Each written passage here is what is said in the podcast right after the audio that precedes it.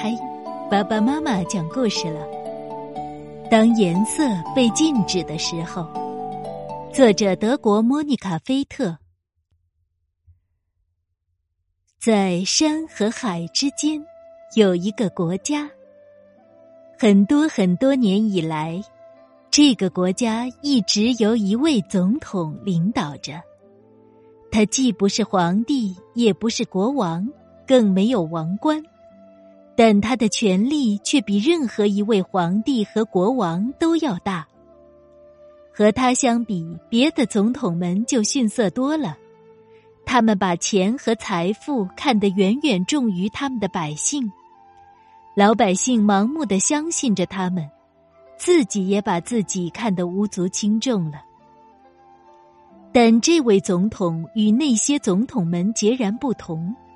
他改变了一切，他从没想过让自己成为最富有和最高贵的人，他更愿意看到百姓们的开心笑颜，更希望每个人都幸福。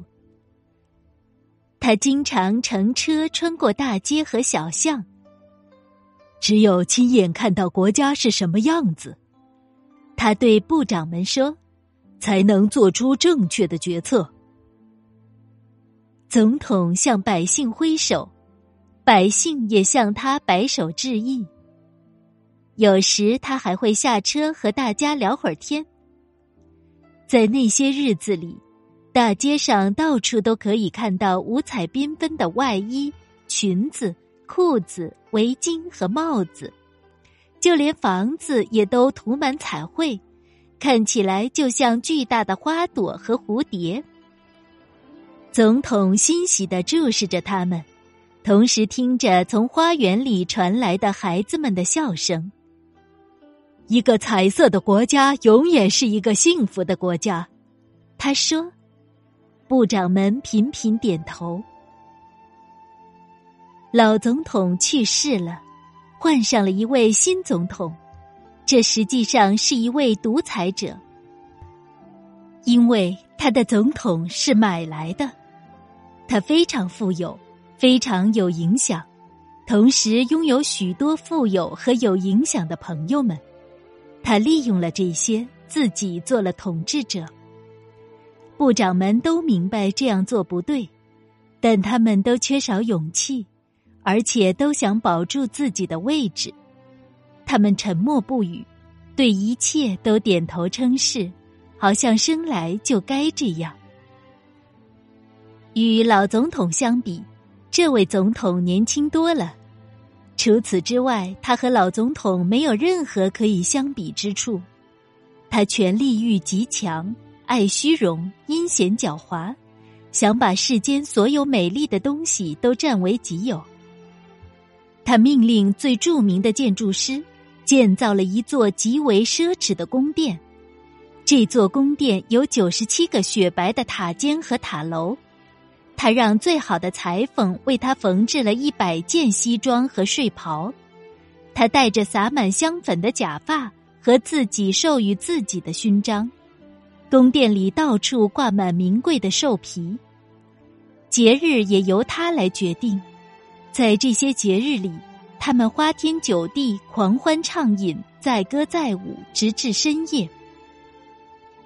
当他拥有了想要的一切后。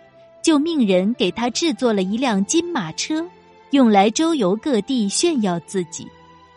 当然，他所有的奢侈只能靠着搜刮民财来实现。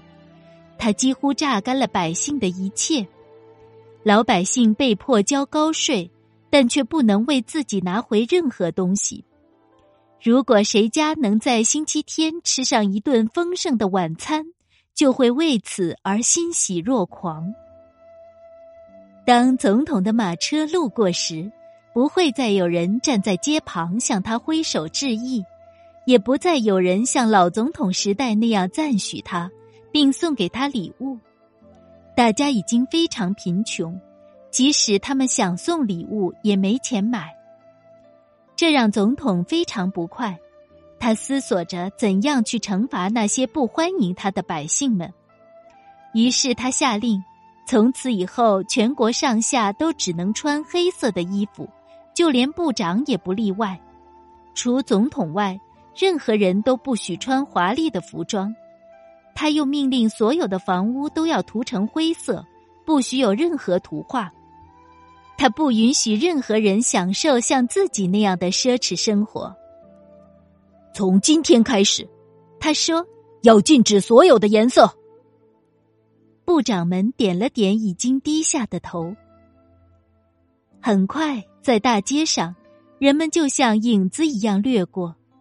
大家看到的，除了黑色和灰色，就是灰色和黑色。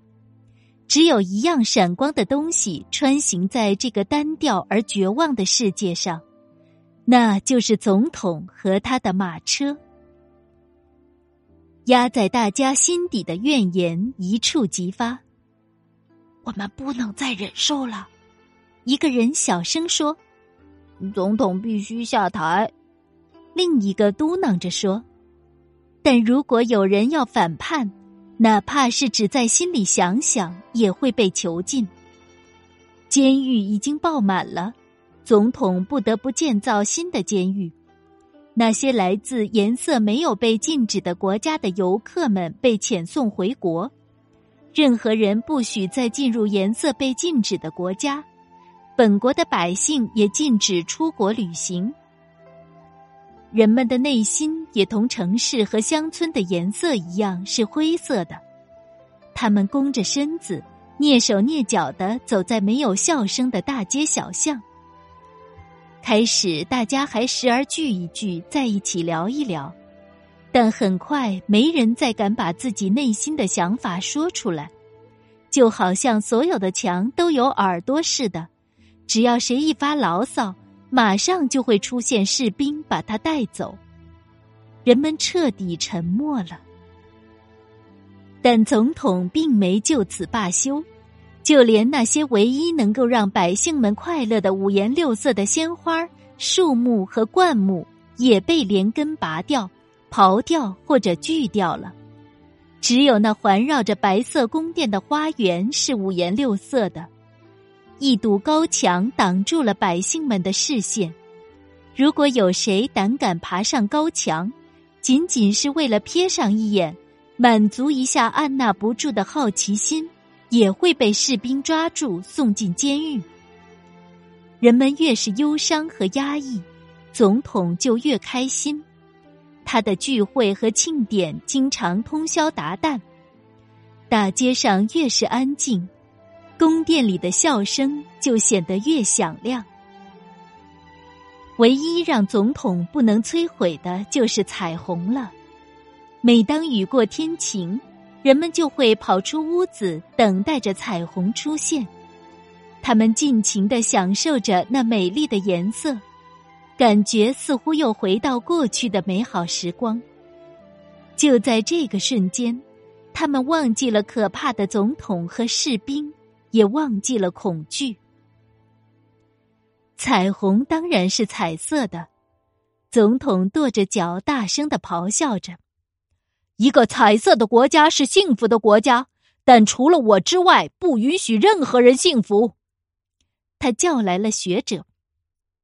我除掉彩虹，学者们说：“我们也无能为力，抱歉。”但他们话音刚落。就已经被扔进监狱里去了。总统愤怒的走来走去，长长的粉红色睡袍拖在身后。我现在需要一个能够赶走彩虹的巫师，赶快给我弄个巫师来。部长们点了点头，他们中的几个已经消失在监狱里了，留下来的每一位都随时有可能成为下一个囚徒。他们找遍了整个国家，最后在海边的一个小村庄里找到一位老妇人。大家都认为她会巫术。部长们把她带到总统那里，他死死地盯着老妇人说：“我只给你三天的时间，一分钟也不能多。”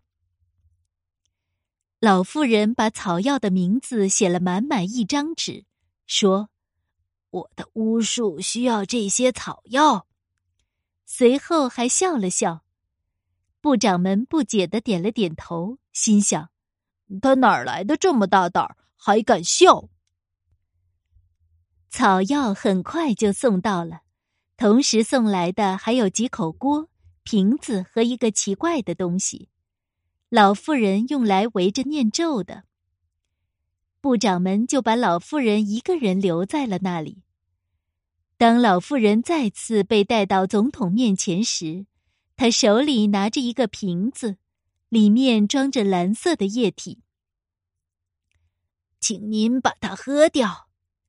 老妇人直视着总统说：“她的眼睛像瓶子里的液体那样蓝。”里面装的是什么？总统问。